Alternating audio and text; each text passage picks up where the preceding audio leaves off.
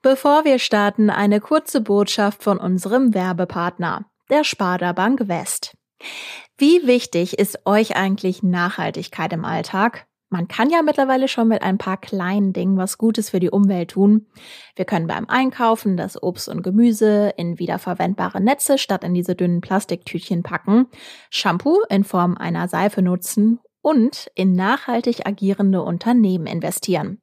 Was könnten das für Unternehmen sein? Das erfahrt ihr bei der Sparda Bank West. Infos dazu unter sparda-west.de slash podcast. Und jetzt starten wir mit dem Aufwacher.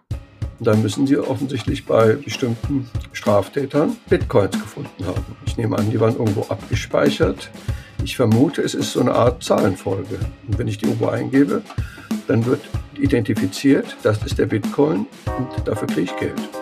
Bitcoins von Schwerverbrechern offiziell ersteigern. What? Das NRW-Justizministerium veranstaltet heute diese spektakuläre Auktion. Wir erklären, was da abgeht. Außerdem blicken wir auf die Corona-Maßnahmen an den Schulen jetzt nach den Ferien. Ich bin Florian Pustlauk. Hi. Bonn Aufwacher. News aus Bonn und der Region, NRW und dem Rest der Welt. Wir fangen an mit den Meldungen aus Bonn und der Region. Die Bonner Nordstadt soll ein neues Wohngebiet bekommen. Die Neubauten sollen gegenüber vom Frankenbad auf dem Areal des früheren Postlogistikzentrums am Kaiser-Karl-Ring entstehen. Seit 2018 stehen die Lagerhallen und Büros auf dem Grundstück leer. Nun hat eine Kölner GmbH das fast 7000 Quadratmeter große Areal für mehr als 19 Millionen Euro gekauft. Für die Bebauung hat der Investor einen Wohnungsanteil von mindestens 50 Prozent zusagen müssen. Diese Quote hatte die Stadt Bonn vorgegeben, ebenso wie eine Quote von 40 Prozent für förderfähige Quartiere. Der Investor hat angekündigt, diese Quoten sogar überschreiten zu wollen. Wie viele freie vermietbare Wohnungen und Sozialwohnungen das am Ende konkret sein werden, ist derzeit allerdings noch unklar. Auf dem Gelände soll zudem eine Kindertagesstätte entstehen. Außerdem ist geplant, Photovoltaikanlagen zu installieren und die Dächer zu begrünen. Unbekannte haben einen Fahrradschutzstreifen auf die Siegburger Straße in Bonn-Beuel gemalt. Einen offiziellen Auftrag für die Fahrradspur gibt es nicht. Vor wenigen Tagen ist der Streifen quasi über Nacht auf der Fahrbahn in Richtung der A59 Unterführung aufgetaucht. Auffällig ist der Streifen, der sich über eine Länge von etwa 100 Metern zieht, vor allem wegen der stümperhaften Ausführung. Zum Teil ist die Farbe verschmiert, die Streifen sind gebogen, die Piktogramme fehlerhaft. Sowohl die Stadt Bonn als auch der Landesbetrieb Straßen NRW erklären, dass kein Arbeiter den Fahrradstreifen in ihrem Auftrag aufgebracht hat. Nun soll beobachtet werden, ob die weiße Farbe bei Regen abgewaschen wird. Sollte das nicht der Fall sein, muss notfalls der Asphalt von der Straße abgefräst werden. Auch die Polizei Bonn prüft den neuen Fahrradstreifen auf der Siegburger Straße. Eine akute Gefahr liege derzeit aber nicht vor, sagt ein Polizeisprecher. Die Bonner Oberbürgermeisterin Katja Dörner hat ihren Wunschkandidaten für einen Schlüsselposten in ihrem Führungsstab durchgesetzt. David Tissen, ihr Ex-Wahlkampfmanager, leitet bereits seit einem Jahr das Oberbürgermeisterinnenamt. Zukünftig soll er den neuen Geschäftsbereich strategische Programmsteuerung leiten. Der 46-Jährige ist Diplompädagoge und Doktor der Wirtschafts- und Sozialwissenschaften. Als Leiter des neuen Geschäftsbereichs soll er helfen, die politische Agenda der Oberbürgermeisterin und der Ratskoalition umzusetzen. Der Job ist mit 9.187 Euro brutto dotiert und soll unbefristet an David Tissen gehen. Katja Dörner hatte im Vorfeld keinen Zweifel daran gelassen, dass sie ihn für diese Stelle haben wollte. Ursprünglich soll sollte die Stelle sogar ganz ohne Ausschreibung besetzt werden. Daraufhin hatte allerdings ein Bonner Jurist die Bezirksregierung Köln eingeschaltet. Im Bewerbungsverfahren setzte sich David Tissen nun gegen sieben Konkurrenten durch. Und jetzt zu unserem ersten Thema hier im Aufwacher. So, jetzt mal besonders aufpassen. Es ist, wie ich finde, eine echt spannende Geschichte. Hört man wirklich nicht alle Tage. Das NRW-Justizministerium versteigert heute beschlagnahmte Bitcoins im Wert von mehr als 10 Millionen Euro. Da kommen bei mir und bei euch sicherlich auch erstmal ganz viele Fragen auf. Deswegen ist Wirtschaftsredakteur Reinhard Kowalewski jetzt hier zu Gast im Aufwacher. Hi Reinhard. Ja, schönen guten Morgen. Beschlagnahmtes Gut wird versteigert. Wie normal ist das jetzt an sich erstmal? Also es ist normal, wenn Straftaten aufgeklärt werden, dass sagen wir, Dinge, die den Straftaten zugeordnet werden, dass die natürlich entweder durch den Menschen zurückgegeben werden, die geschädigt wurden. Das ist natürlich das Beste. Oder dann werden sie versteigert zugunsten des Staates. Und dass die Justiz jetzt für über 10 Millionen Euro in NRW Bitcoins hat. Theoretisch können es auch 100 Millionen Euro sein. Also sie haben da so eine Zahl genannt, wie viel stellig das ist, also mindestens 10 Millionen. Das heißt, sie haben schon einen großen Fang gemacht. Jetzt ist natürlich die Frage, wo genau kommen diese Bitcoins her? Bitcoins sind quasi digital gehandeltes Geld, künstliches Geld, das aber quasi unentdeckt transferiert werden kann, rund um die Welt. Ja, damit ist natürlich ideal, um Drogenhandel abzubezahlen, Erpressung, Menschenhandel und auch Steuerhinterziehung.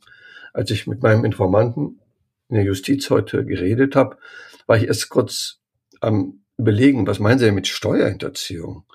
Dann habe ich es aber verstanden. Also zum Beispiel, wenn ein Bauunternehmer ein Haus schwarz baut, dann ist der eigentliche Bau nicht illegal. Er hat das Haus tatsächlich für jemand anders gebaut. Aber wenn er das Geld dann als Bitcoin kriegt, also heimlich, dann ist das die Steuerhinterziehung und dieses Geld kann eingezogen werden. Also es ist also nicht so ein kleiner Spesenbetrug, dass einer zweimal Mittagessen zu viel abgerechnet hat bei der Steuer, sondern es geht um irgendwelche großen Projekte, wo man Geld einsteckt von irgendwelchen Geschäftspartnern und das Geld über Bitcoin abwickelt. Und dann kann es beschlagnahmt werden.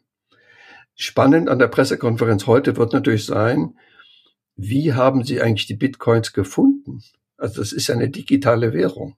Ich vermute, die haben Computer durchsucht und irgendwo haben sie die dann quasi in irgendwelchen, auf irgendwelchen Formaten gefunden. Wie wird das Ganze, also diese, diese Auktion ablaufen? Die startet offiziell heute um 11.30 Uhr. Ja, also um 11.30 Uhr beginnt eine Pressekonferenz von Justizminister Peter Biesenbach, dem Chef der ZAK in Köln. Die ZAK ist die zentrale Aufklärungsgruppe für Cybercrime, die auch sehr stark aktiv sind gegen Kinderpornografie im Internet. Daher sind die auch überwiegend bekannt.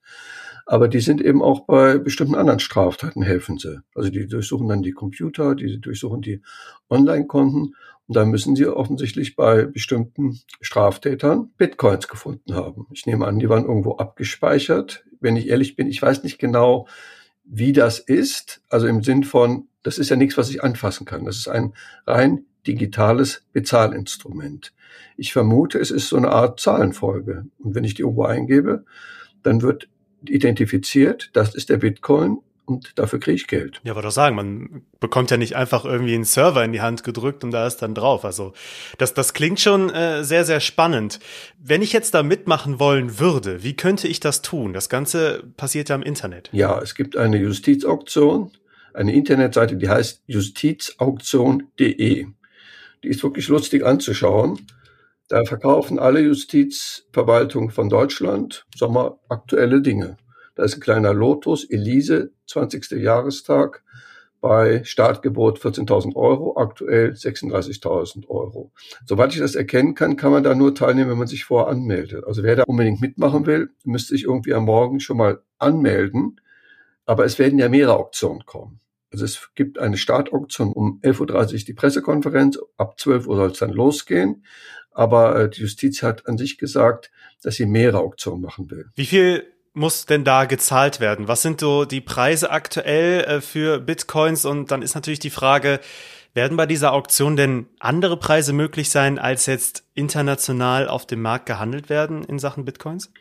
Also der Preis für den Bitcoin lässt sich im Internet ablesen. Der liegt im Moment bei 52.300 Euro. Vor einem Jahr waren es noch rund 10.000 Euro. Das heißt auch, weil die Bitcoins wohl einige Monate oder länger bei der Justiz waren, hat sie quasi einen Gewinn gemacht, nur weil sie abgewartet hat mit dem Weiterverkaufen, also mit der Auktion jetzt. So, das muss jetzt jeder selber wissen. Also wenn jemand genauso viel zahlt, wie er sowieso in der offiziellen Internethandelsplattform bezahlt, dann macht er ja kein Geschäft. Das heißt, ich würde erwarten, die Justiz kriegt ein kleines bisschen weniger, als sie kriegen würde, wenn sie die Bitcoins auf der normalen Börse verkauft. Okay. Du bist jetzt natürlich unser Wirtschaftsexperte. Da frage ich mich bei Bitcoins, also Kryptowährungen an sich, lohnt sich das aus finanzieller Sicht, jetzt wo ich eine Chance habe, vielleicht einen zu kriegen über diese Auktion, der äh, ein bisschen günstiger ist als, als diese 52.000 sonst was, die aktuell gehandelt werden?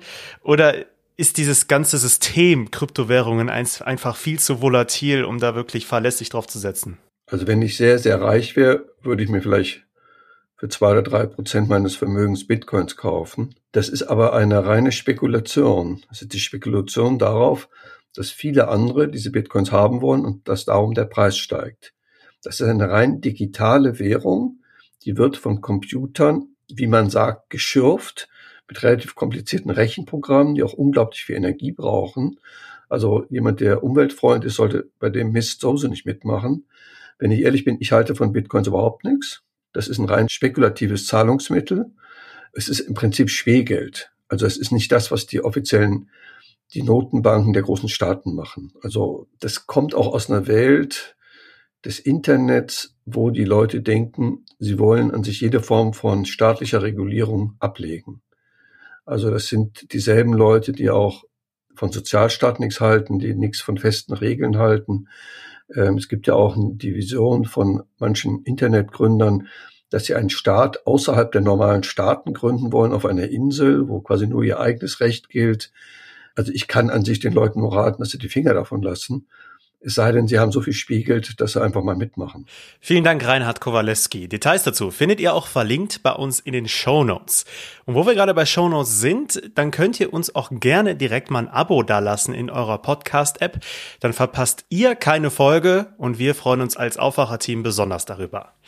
Jetzt geht's um die Schulen in NRW, denn die Herbstferien sind offiziell vorbei. Und das bedeutet, es gibt auch mal wieder ein paar neue Corona-Regeln in den Schulen. Besonders bei der Maskenpflicht ändert sich da was. Mario Büscher aus dem Aufwacherteam hat mit Marc Thielen vom NRW-Ressort über diese Veränderungen gesprochen. Die Mail des Landes NRW ging schon Anfang des Monats an die Schulen raus, dass die Maskenpflicht nach den Herbstferien passé sein könnte. Marc, wie sieht's denn jetzt aus? Kann ich den Mund-Nasenschutz jetzt wirklich aus dem Ranzen packen?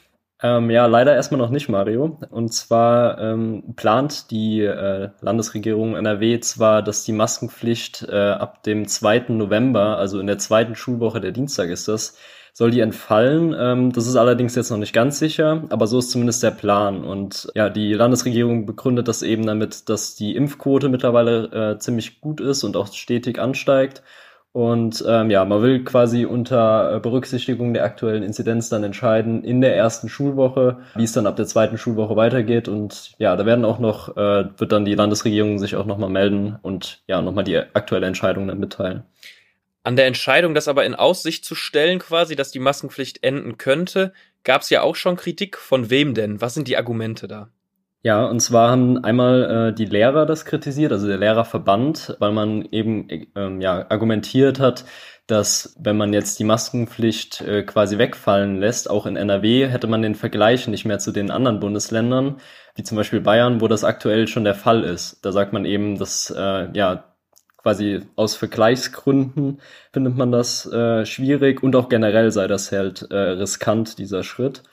Und ähm, die SPD hat es auch kritisiert, vor allem ähm, im Hinblick auf die Reiserückkehrer, die ja nach den Herbstferien dann quasi oder in den Herbstferien noch dann alle wieder aus dem Urlaub zurückgekommen sind. Und äh, ja, da sei eben das Infektionsgeschehen nur schwer absehbar. Die Maske wird also trotz der Kritik aller Voraussicht nach in der zweiten Schulwoche nicht mehr getragen werden müssen. Was ist denn mit den Tests? Bleibt da alles beim Alten, also mehrmals testen in der Woche und bleiben die Tests kostenlos? Die Bürgertests kosten ja mittlerweile was.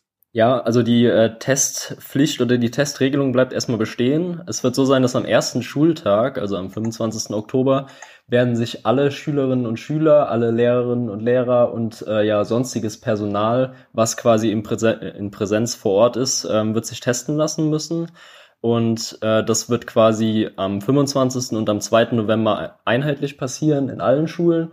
Und äh, quasi danach gilt wieder die normale Testregelung, wie sie schon vor den Herbstferien äh, gegolten hat, dass eben ja äh, zweimal pro Woche die äh, PCR-Tests gemacht werden und dreimal die Woche selbst äh, Selbsttests. Und ähm, ja, die Tests, äh, die bleiben kostenlos. Und äh, ja, was noch die Ausnahme ist, quasi, wenn, äh, wenn man quasi einen Bürgertest vorlegen kann, der ja auch für Minderjährige noch kostenlos ist, dann entfällt quasi diese Testpflicht äh, ja auch am ersten Schultag dann. Schülerinnen und Schüler, die geimpft sind, müssen sich ja gar nicht mehr testen lassen. Die Ständige Impfkommission empfiehlt die Impfung für 12- bis 17-Jährige seit August ja auch. Hatte das schon Auswirkungen auf die Impfquote bei den Schülerinnen und Schülern? Äh, ja, das kann man sagen. Ähm, bei den 12- bis 17-Jährigen haben wir jetzt in NRW ähm, schon 29,5 Prozent, die vollständig geimpft sind und äh, 44,8 Prozent, die äh, immerhin bereits eine Impfung erhalten haben. Und bei den Lehrern ist die Impfquote auch sehr gut. Da haben wir 90 Prozent, die geimpft sind. Wenn man das vergleicht mit den Zahlen des RKI. In NRW sind auf die Gesamtbevölkerung gesehen 70 Prozent äh, vollständig geimpft. Also da liegen wir bei den, beim Lehrpersonal deutlich höher. Und die Landesregierung äh, sagt auch ausdrücklich, dass sie die Impfung äh, bei Schülerinnen und Schülern fördern will, also im Rahmen der Empfehlung des RKI. Und ja, das bleibt natürlich freiwillig, aber es werden, äh, die Schulleiter werden auch dazu angehalten, äh, Impfangebote der Träger, der Schulträger quasi anzunehmen, wo zum Beispiel mobile Impfteams dann in die Schulen kommen können. Das bleibt aber, wie gesagt, auch freiwillig.